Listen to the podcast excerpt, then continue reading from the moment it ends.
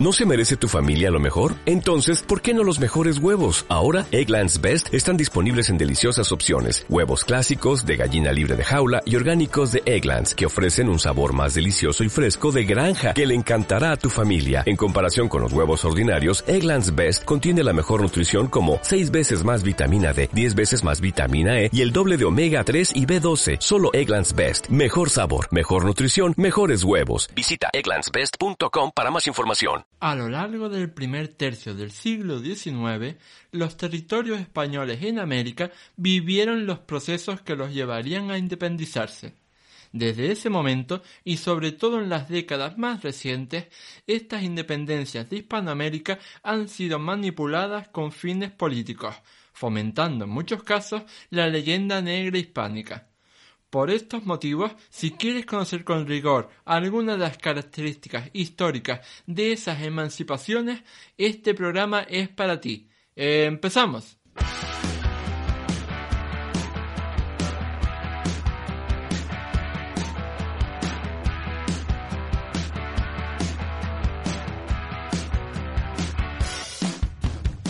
Muy buenas a todos y bienvenidos al episodio 75 del podcast Historia, el programa con el que cualquier persona puede aprender sobre historia independientemente de su formación o nivel de conocimientos previos. Soy Óscar Hernández, historiador y divulgador histórico. Me puedes leer en mi web Historiae y puedes seguirme y contactar conmigo en mis perfiles en Facebook, Twitter, Instagram, YouTube y TikTok. La historia de España siempre ha sido muy compleja de contar, ya sea por X motivos, pero siempre ha sido eh, muy compleja de contar. Y ya, si tocamos una serie de temitas, pues entonces ya la hemos armado. por ejemplo, eh, en la historia moderna, de si hablamos, por ejemplo, de, la historia de América, ahí hay mucha eh, tela que cortar, porque sobre todo en los últimos años, con la proliferación de las redes sociales se han montado muchas polémicas absurdas que no hacen más que fomentar la leyenda negra que tenemos en este país. Y si hablamos de leyenda negra y hablamos de historia de España, seguramente eh, uno de los temas más eh, predilectos, ¿no? sea el de la, eh, la, presencia española en América, la presencia de estos territorios que tuvo España, tuvo la monarquía hispánica durante varios siglos. Y esa presencia en América se acabó en, a principios del siglo XIX, justamente en ese primer tercio del siglo XIX, a lo largo de varios procesos de independencia, cada uno por separado, que eh, con el tiempo ¿no? y a lo largo de todo el siglo XIX dieron lugar a los países que actualmente conforman eh, Sudamérica. Y bueno, puestos a hacer un programa sobre el proceso de independencia de algunos de los países que conforman actualmente este continente americano, he querido contar y he tenido el placer de contar en este programa con un gran experto para que nos hable de ello. Él es Carlos Malamud, catedrático de Historia de América de la UNED e investigador del Real Instituto Elcano de Estudios Internacionales y Estratégicos. ¿Qué tal estás, Carlos? Hola, muy buenas.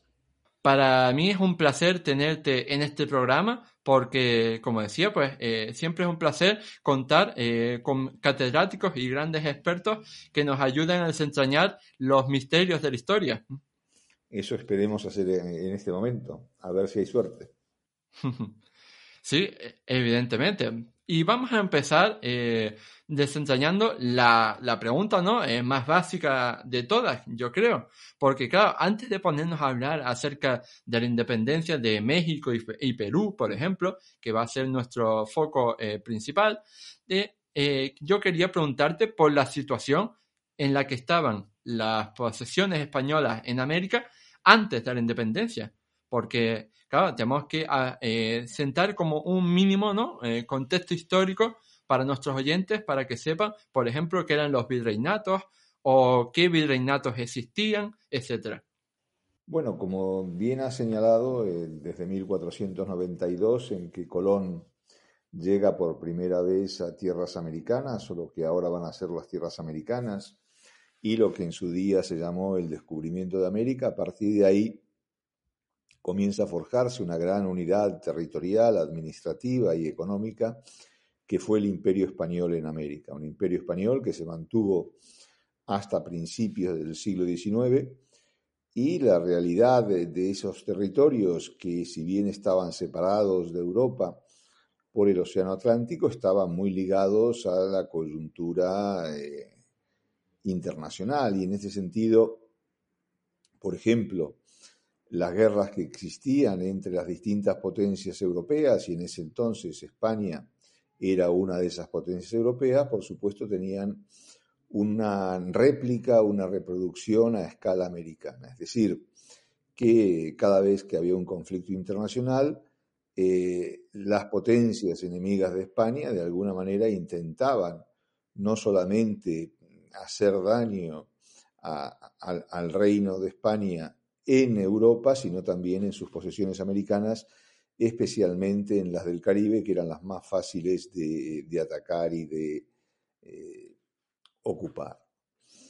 Eh, y en este sentido, pues eh, el principio del siglo XIX va a estar marcado por la presencia de Napoleón en Francia, por las guerras napoleónicas y su impacto en toda Europa y también en el continente americano.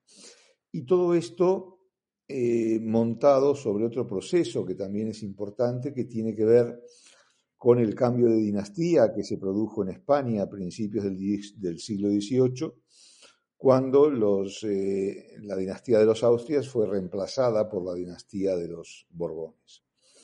Esto implicó un esfuerzo modernizador importante para las posesiones imperiales.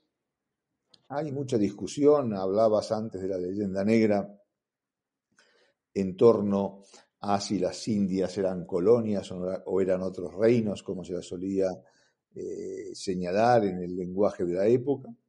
Y es verdad que desde un punto de vista administrativo, pues eh, los virreinatos tenían un estatus muy particular, pero sin embargo desde una perspectiva económica, la explotación de las riquezas americanas, especialmente los minerales preciosos, eh, plata fundamentalmente y oro en menor medida, pues fue uno de los grandes motivos y, sobre todo uno de los grandes motores tanto de la conquista como de la posterior colonización y explotación del, Nuevo Mundo. Pues bien, eh, cuando se crea el, imperio en América, eh, y recordemos que esto, esta historia empieza en 1492, todavía buena parte de las estructuras eh, políticas y de, el sistema jurídico vigente tanto en Castilla como en Aragón en aquel entonces respondían a una lógica medieval, a una lógica feudal. De hecho, la conquista de, Canarias, eh, que fue el gran precedente de la conquista de América, que se hizo en pleno siglo XV, tenía estructuras de este tipo. Y son esas raíces eh, feudales, son esas raíces medievales las que de alguna manera y durante mucho tiempo van a estar presentes en el imperio español. Ese imperio va a ser o va a necesitar ser eh, modernizado de alguna manera por, los Borbones.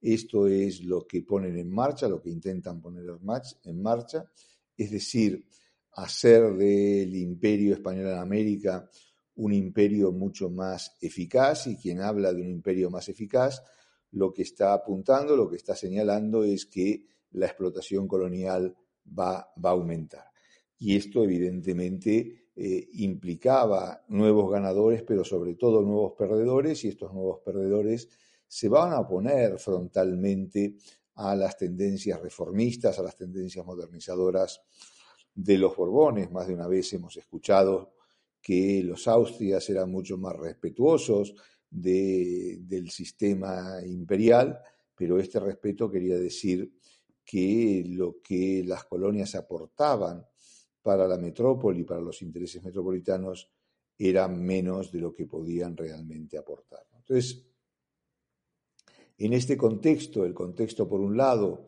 de las reformas borbónicas que tienen eh, un impacto bastante desestabilizador tanto sobre la sociedad como sobre la economía y la política americanas, como de las guerras napoleónicas, es donde se inserta claramente el proceso de emancipación de las colonias españolas. Un proceso de emancipación que también tiene otro componente que vale la pena no perder de vista, que es el de las revoluciones atlánticas, revoluciones que eh, empiezan de alguna manera con la independencia de las trece colonias de lo que hoy es Estados Unidos en 1776 y que tiene otro punto de referencia muy importante en la Revolución Francesa en 1789. Hmm. Sí, y eh, yo siempre abogo, ¿no? Por la importancia precisamente de eso, de conocer el contexto histórico, de conocer las causas, de conocer los antecedentes, porque si no, eh, tenemos una historia bastante parcial, una historia bastante incompleta. Porque, eh, yo qué sé, se puede aprender, ¿no? El dato de que Cristóbal Colón llegó a América en 1492 pero ese no es el dato, digamos, verdaderamente importante. O sea, lo verdaderamente importante es, comprender por qué llegó eh, Cristóbal Colón en ese año y no en cualquier otro a, América. ¿Qué fueron eh, los avances ¿no? Eh, tecnológicos, científicos, sociológicos, etcétera, que posibilitaron que Cristóbal Colón, justo en ese año y no en cualquier otro año, eh, llegara a, América y que fuera él y no otra persona. Así que es importante eh, estudiar este contexto. Obviamente, y esto se conecta no solamente con cuáles fueron las innovaciones tecnológicas que hicieron posible la llegada de Colón al continente americano, sino también las necesidades eh, políticas y económicas del momento, ¿no? Es decir, qué mm. impulsa a los reyes católicos a apoyar y financiar una empresa como la colombina, ¿no? Y en un momento determinado, como bien apuntabas. Hmm, sí.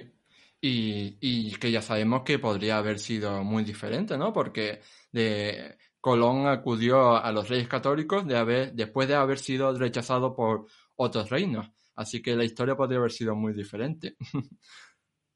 Y, bueno, volviendo a nuestra, a nuestra época, volviendo a este primer eh, tercio del siglo XIX, tenemos que estos cuatro, eh, estos cuatro virreinatos que existían en América Española, el virreinato de Nueva España, el virreinato de Nueva Granada, el virreinato del Perú y el virreinato del Río de la Plata, eh, en distintos momentos y por distintas causas, van a aprovechar esa, esa sobre todo, ¿no? esa inestabilidad política que había en España con, la invasión napoleónica para eh, empezar sus, sus sentimientos y sus actividades eh, independentistas, emancipadoras.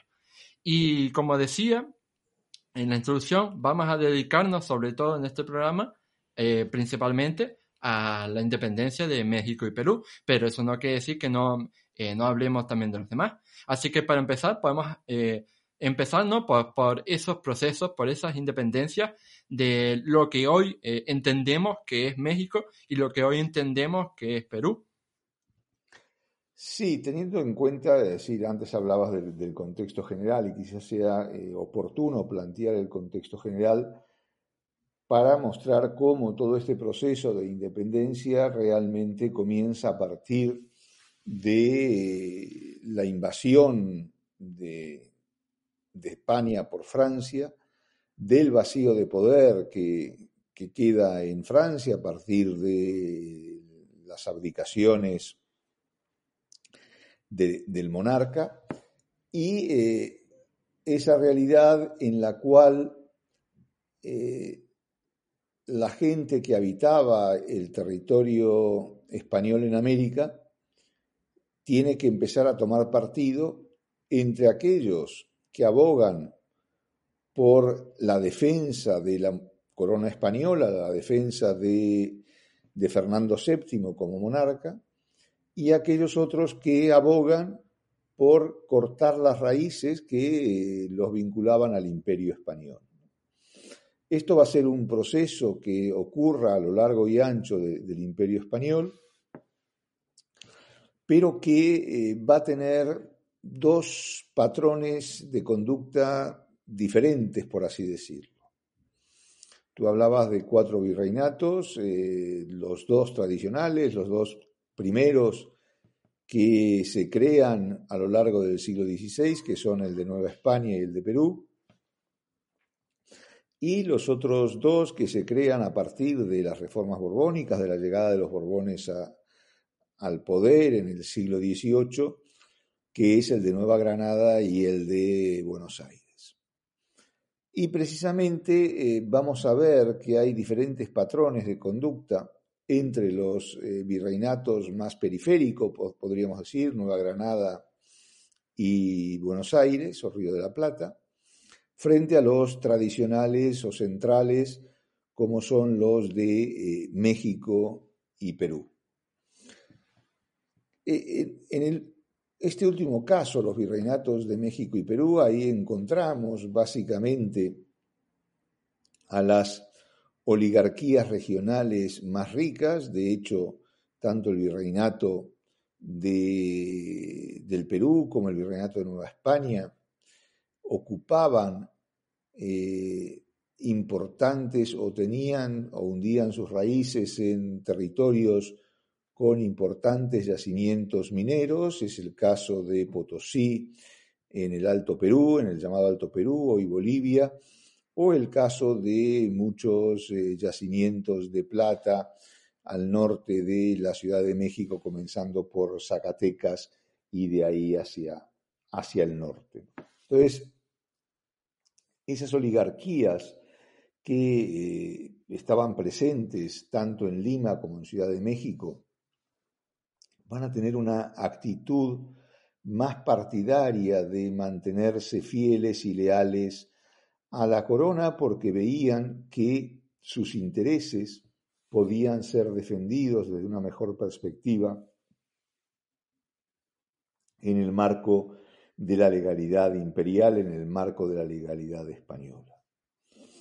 Por el contrario, las oligarquías de Bogotá, de Caracas o de Buenos Aires, las dos primeras en Nueva Granada, las segundas en el Río de la Plata, pues tenían eh, unos intereses eh, mucho más, más difusos y sobre todo eh, una participación en la alta administración española mucho más, más reciente. Pero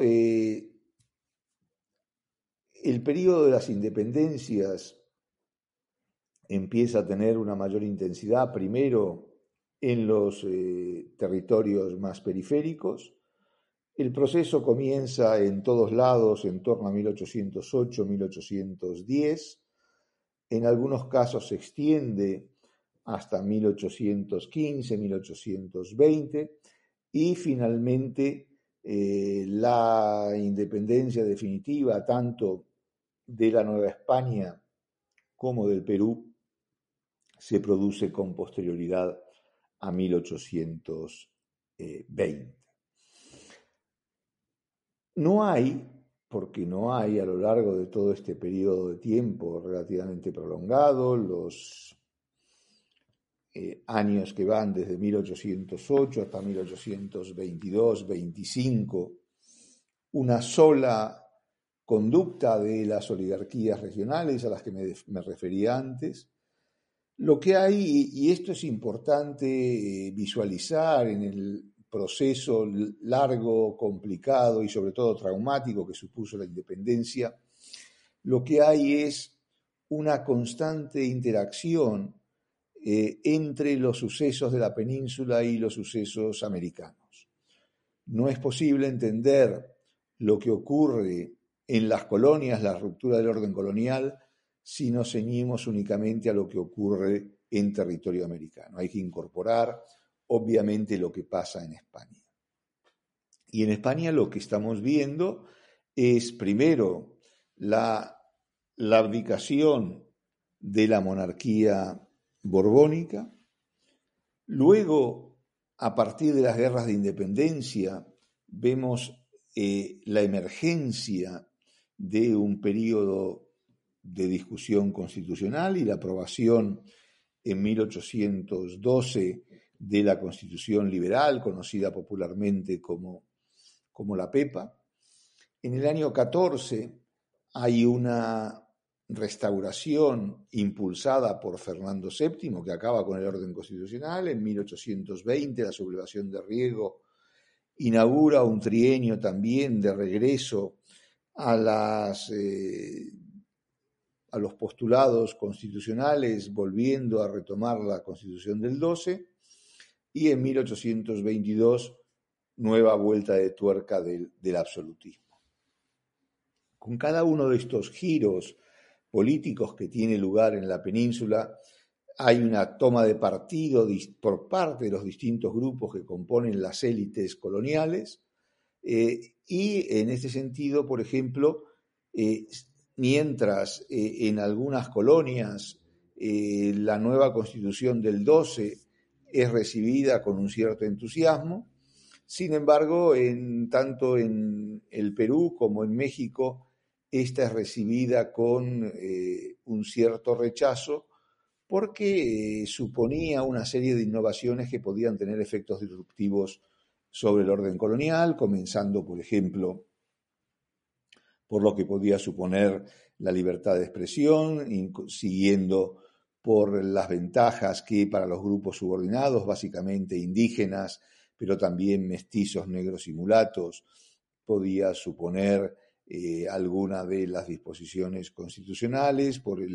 los cambios en el orden político que, se querían introducir y esto hace que eh, en 1812, cuando se sanciona la PEPA, los grupos eh, dominantes tanto de Perú como de México se muestren contrarios a la Constitución.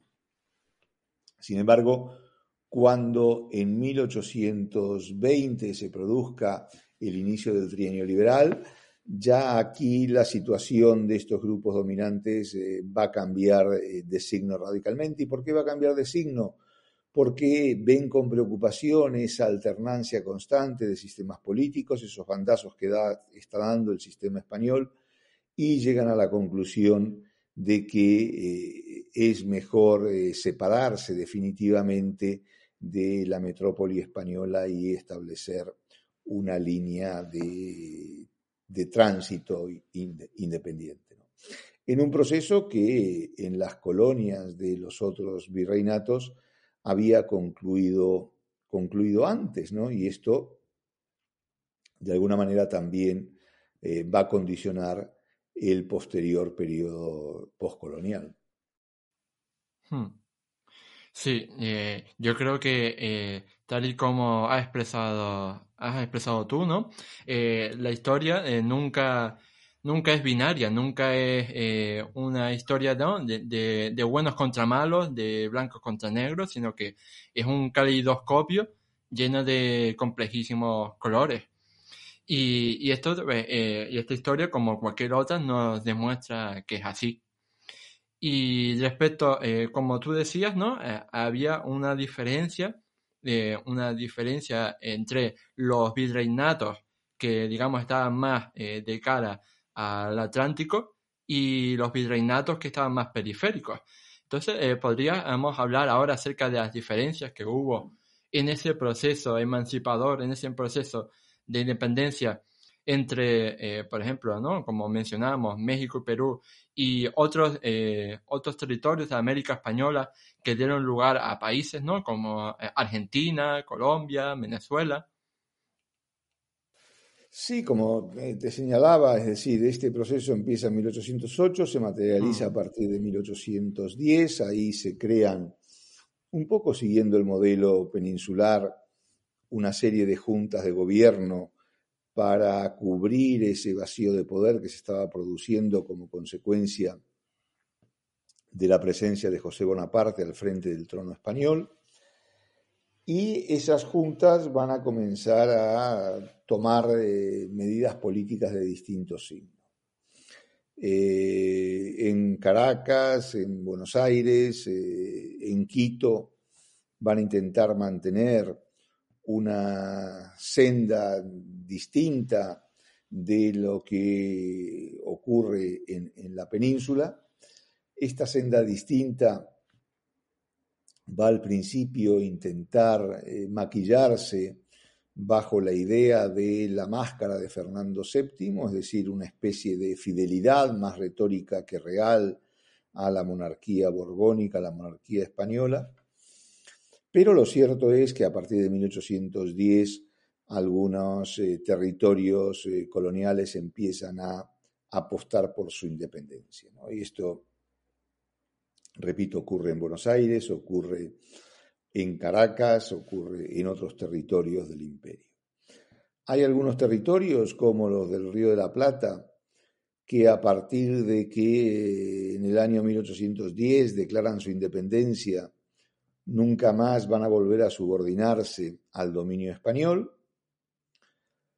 Hay otros, como ocurre eh, en Venezuela o en el territorio de la audiencia de Quito o inclusive en Chile, que atraviesan vaivenes eh, cronológicos, en algún momento están bajo el control de las fuerzas eh, independentistas, hay otros momentos en que están bajo el control de las fuerzas realistas o metropolitanas, hay momentos de, guerra abierta, de disputa de territorios eh, compartidos y disputados. Entonces, esta va a ser la pauta general de estos países, marcada esta pauta general por la guerra abierta en algunos territorios, por la amenaza constante de, invasión desde la península sobre otros,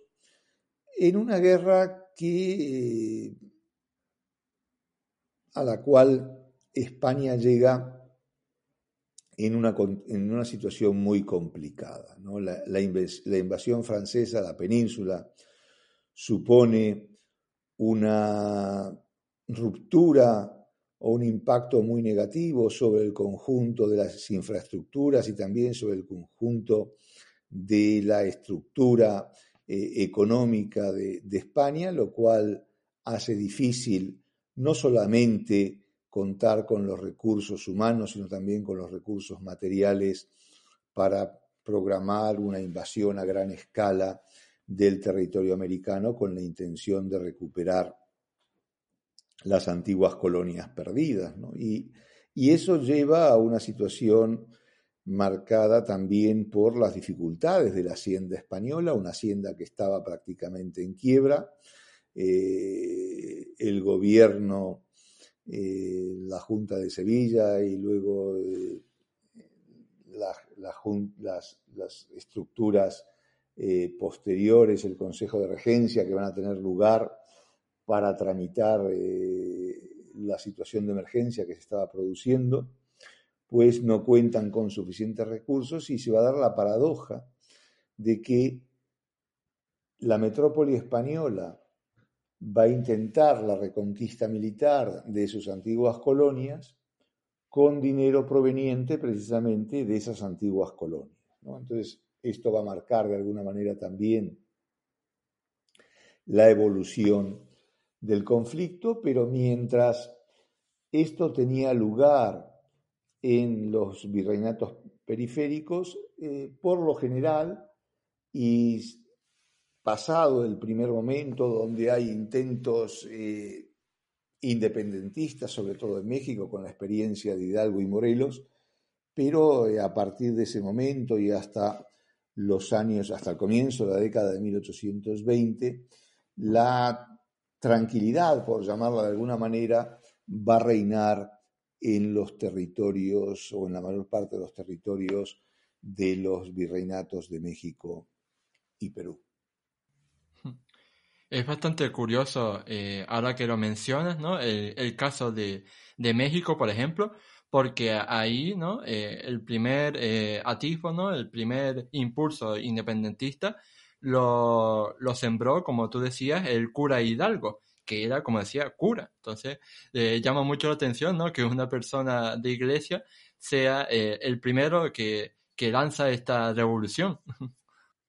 Bueno, no hay que olvidar que en la sociedad colonial la iglesia era uno de los grupos de poder fundamentales y esto hace, y no solamente grupos de poder fundamentales, sino también de los estratos eh, más ilustrados que, tenían un acceso a la información importante y esto es lo que lleva al cura Hidalgo a tomar un partido abierto en el proceso emancipador, pero no, no es el único caso que se produce en el continente americano, donde también vamos a ver a otros clérigos asumiendo responsabilidades semejantes, ¿no? Y de hecho,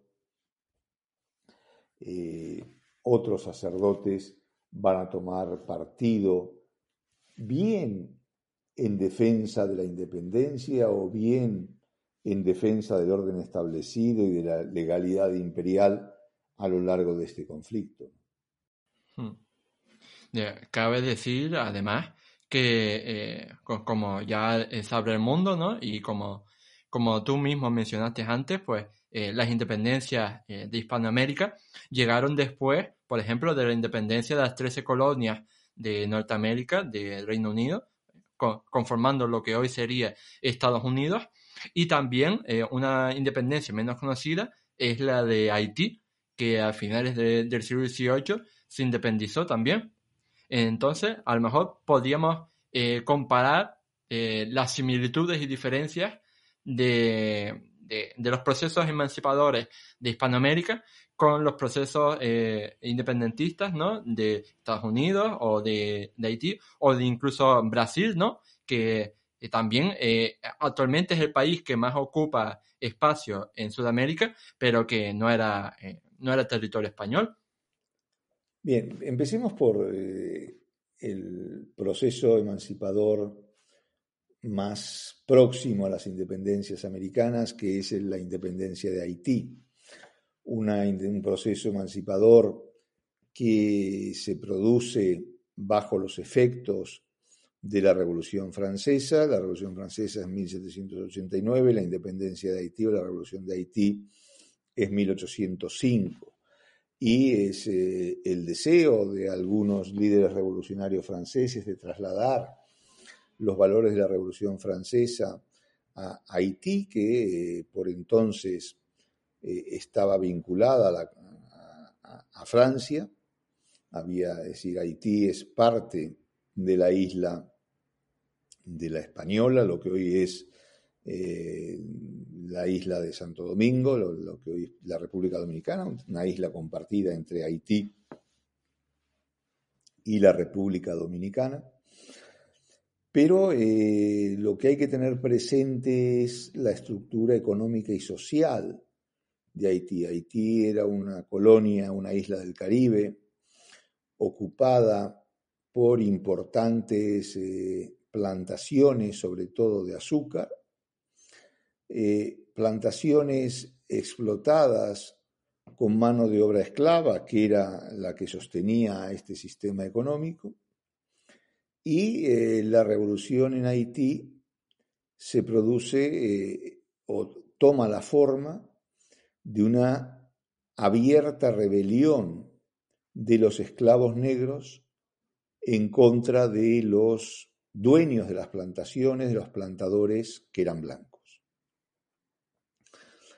Esto eh, va a dar lugar a un enfrentamiento abierto y sobre todo muy sangriento, donde los esclavos toman el control de las plantaciones y acaban literalmente, masacran a buena parte de los plantadores y sus familias.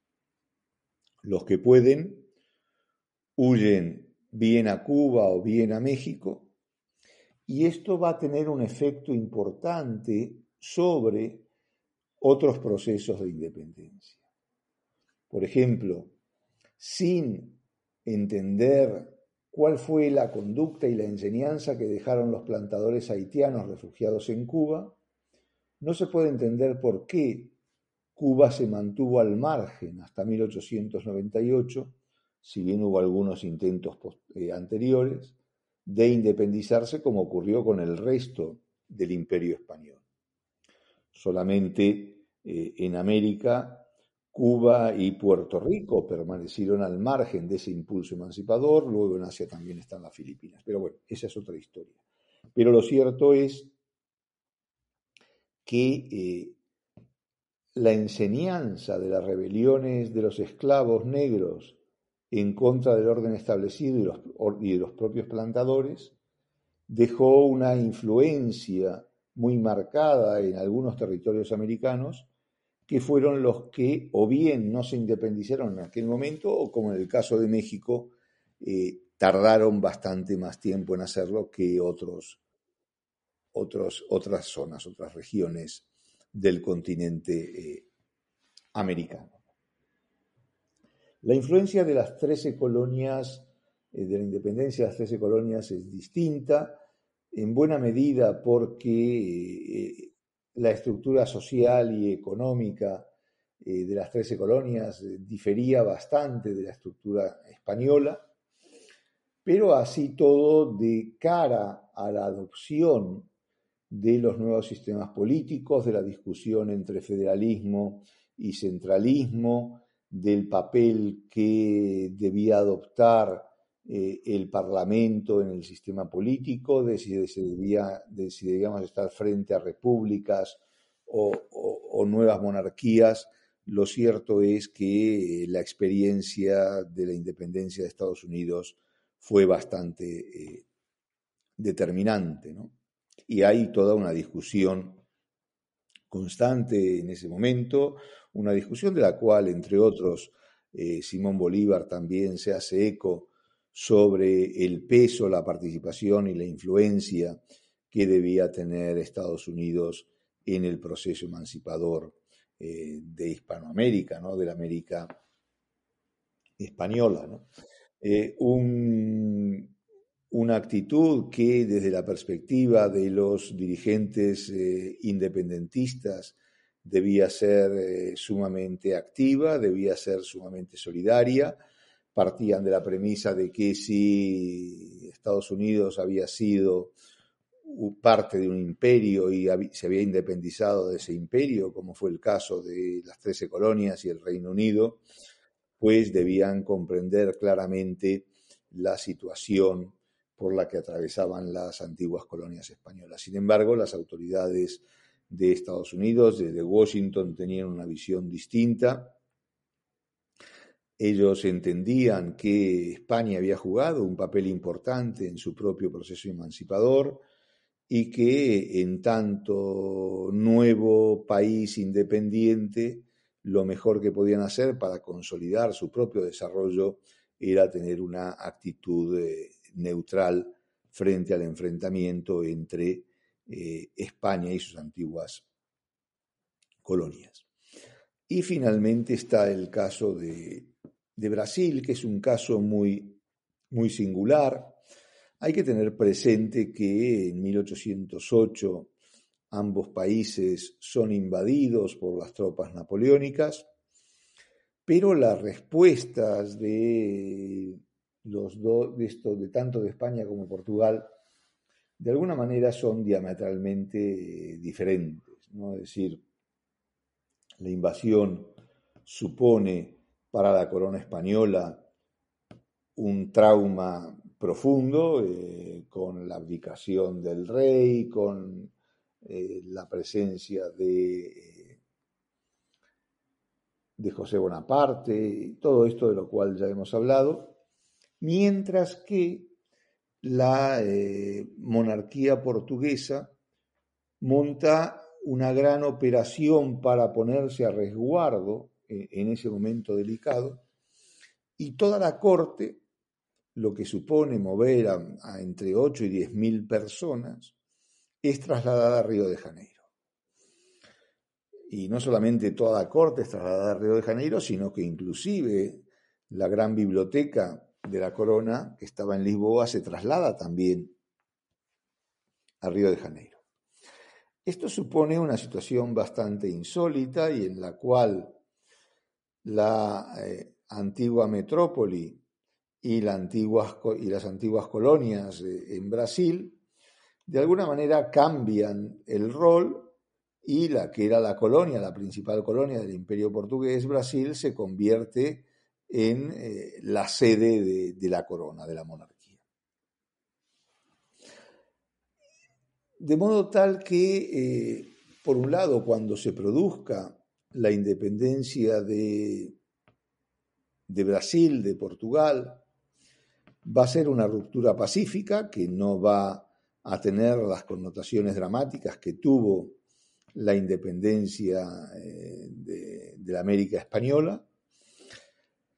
Y hay otro hecho importante y es que mientras el imperio español se fracturó en múltiples partes, que son las que van a dar lugar a las nuevas repúblicas, sin embargo, este proceso eh, centrífugo que eh, implicó la ruptura de la integridad y de la eh, centralidad del imperio español, no va a tener lugar en Brasil.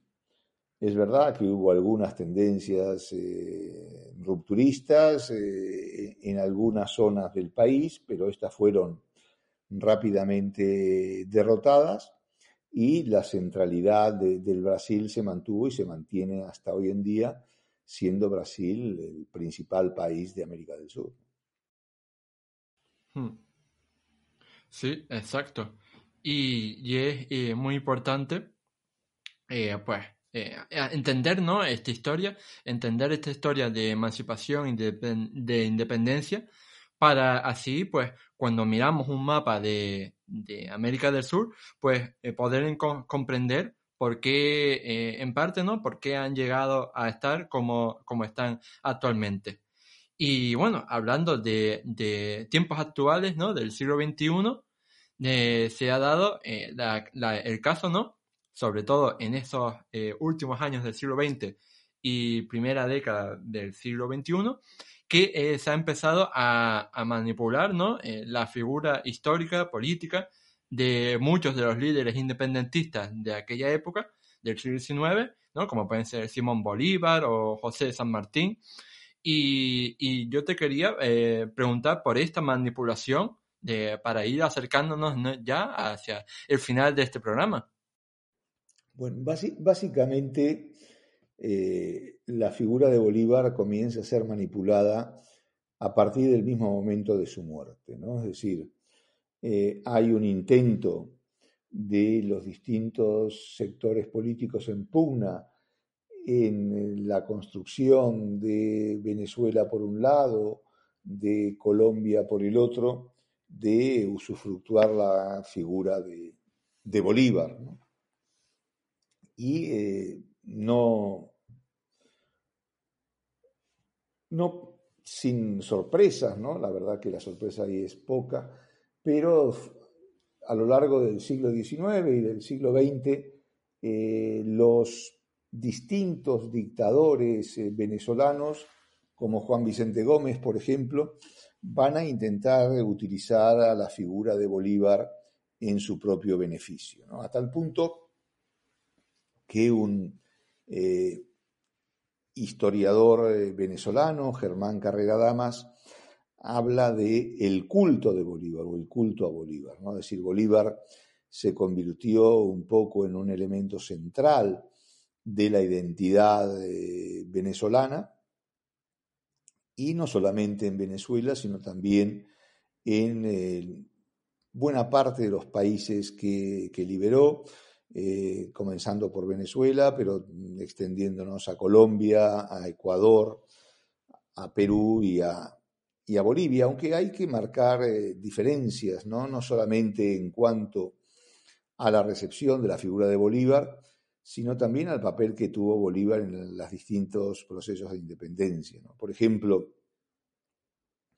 eh, en Colombia, eh, toda la región de Pasto era una región con eh, fuerte presencia de una sociedad muy cerrada y muy volcada en defensa de los valores hispanos y anti perdón, anti republicana o anti independentista pues los pastuzos tuvieron una actitud abiertamente contraria a Bolívar y Bolívar ordenó eh, en una ocasión la destrucción prácticamente total de la ciudad de Pasto.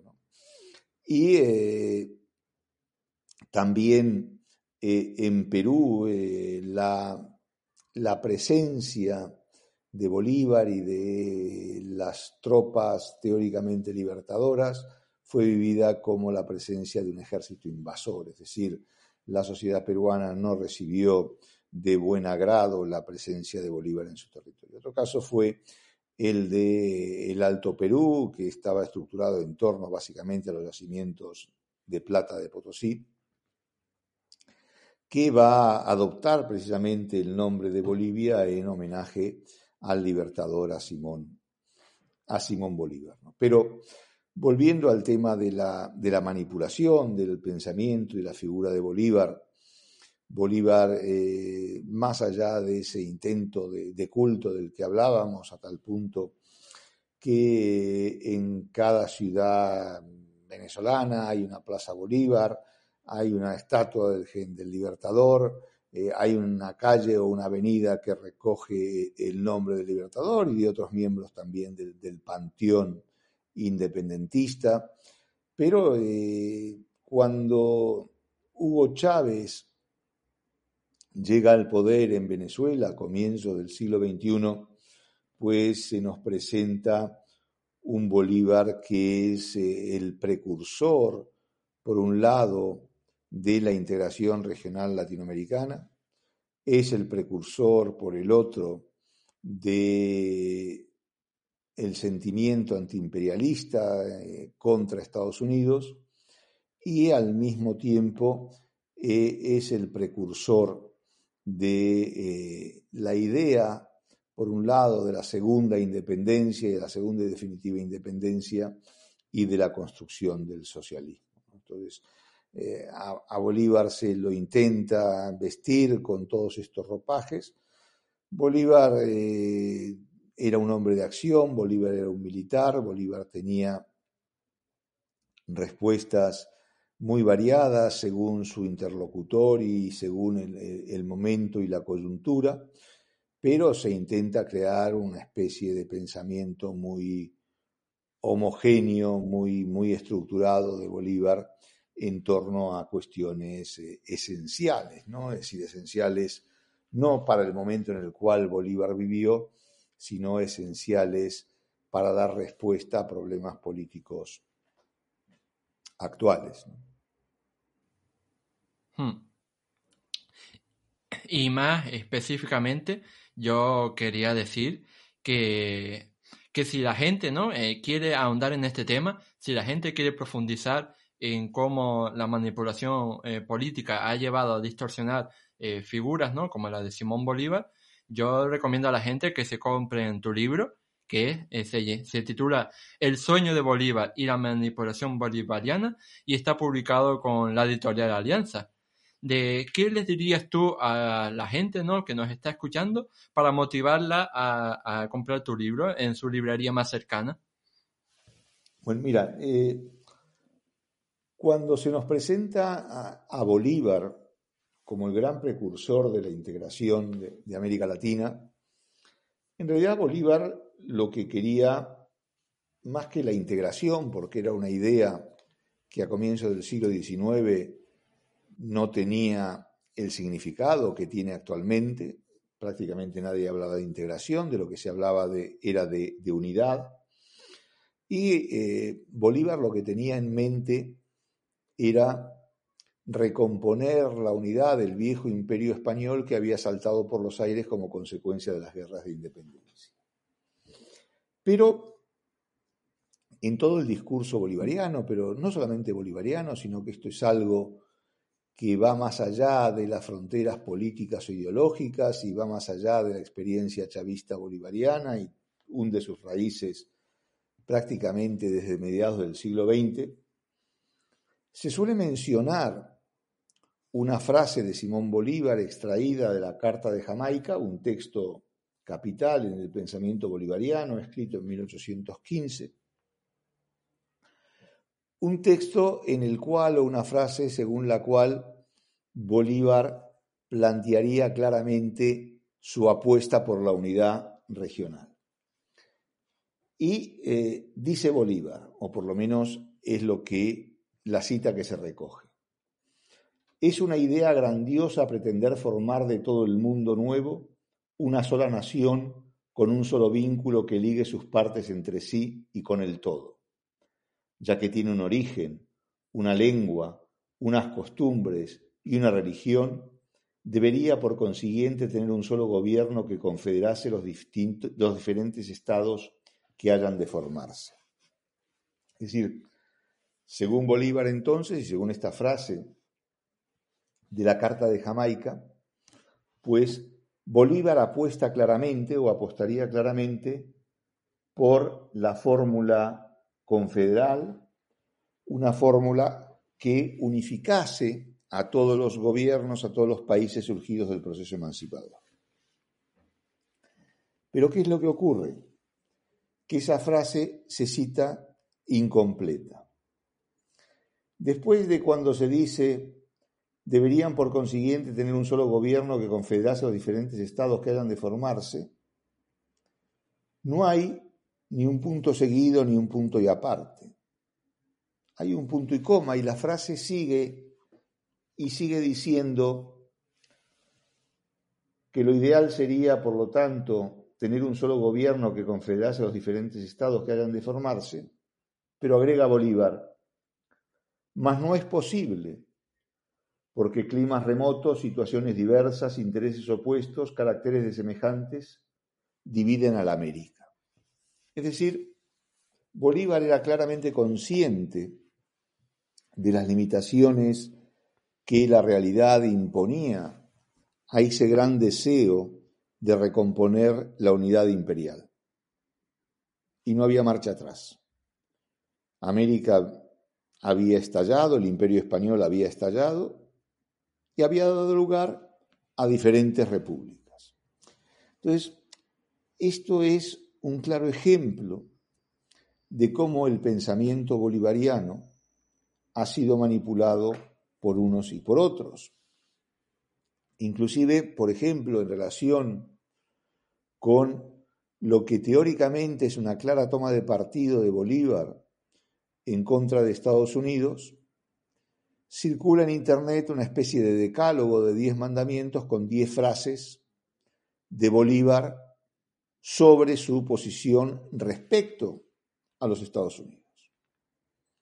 Y aquí el tópico sobre eh, el papel imperialista, expansionista, eh, las motivaciones económicas que moverían a Estados Unidos parece confirmarse con esas diez citas tomadas de los escritos de Bolívar.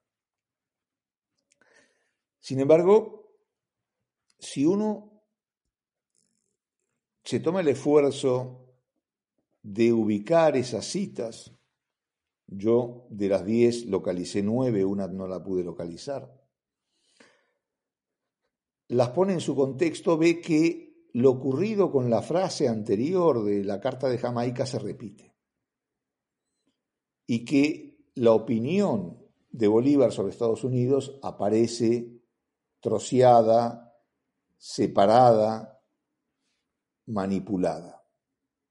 Y esto hace que muchas veces se, se hagan decir a Bolívar cosas que Bolívar nunca ha dicho a lo largo de su azarosa vida.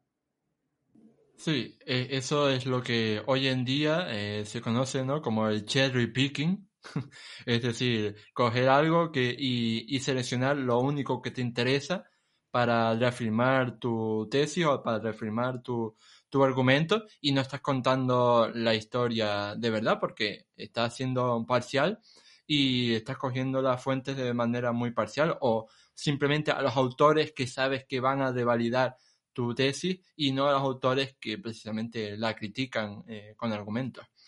Obviamente, sí. Y bueno, pues llegados aquí, eh, tengo que eh, decir que lamento decir que hemos llegado al final de la entrevista. Y llegados a este punto, yo solo quería agradecerte infinitamente a ti, Carlos, por habernos hecho un hueco en tu agenda para hablar sobre un tema tan apasionante y tan importante y que está en boca de, muchos, como es el de las independencias de Hispanoamérica, aunque eh, al fin y al cabo es poco conocido en realidad en su vertiente más verdadera, lejos de toda manipulación histórica, como decíamos. Yo creo que más allá de todos los datos ¿no? concretos acerca de batallas o de, de, ¿no? de alzamientos o, de cosas así, de es muy importante también entender estos procesos macro y entender pues las similitudes, ¿no? Y diferencias que había entre los distintos territorios y a su vez eh, las diferencias y similitudes que había entre los territorios españoles y otros territorios americanos, ¿no? Como dijimos, ¿no? Las 13 colonias, Haití, Brasil. Así que en general, muchísimas gracias. No, ha sido, ha sido un verdadero placer estar con, contigo esta tarde. Ahora sí, ha llegado el final del programa 75 de Historia. Si quieres expresar qué te ha parecido este podcast, darme alguna sugerencia sobre temas a tratar en el futuro, hacerle alguna pregunta directa a Carlos o recomendarme algún libro que deba leer, no dudes en dejarme un comentario. Dicho todo esto, no me queda más que invitarte a darle a me gusta, a puntuarnos con 5 estrellas si nos escuchas desde Apple Podcast o Spotify, a suscribirte al programa y a compartirlo en tus redes sociales para que llegue al máximo público posible. Nos vemos en el próximo programa de historia. ¡Hasta luego!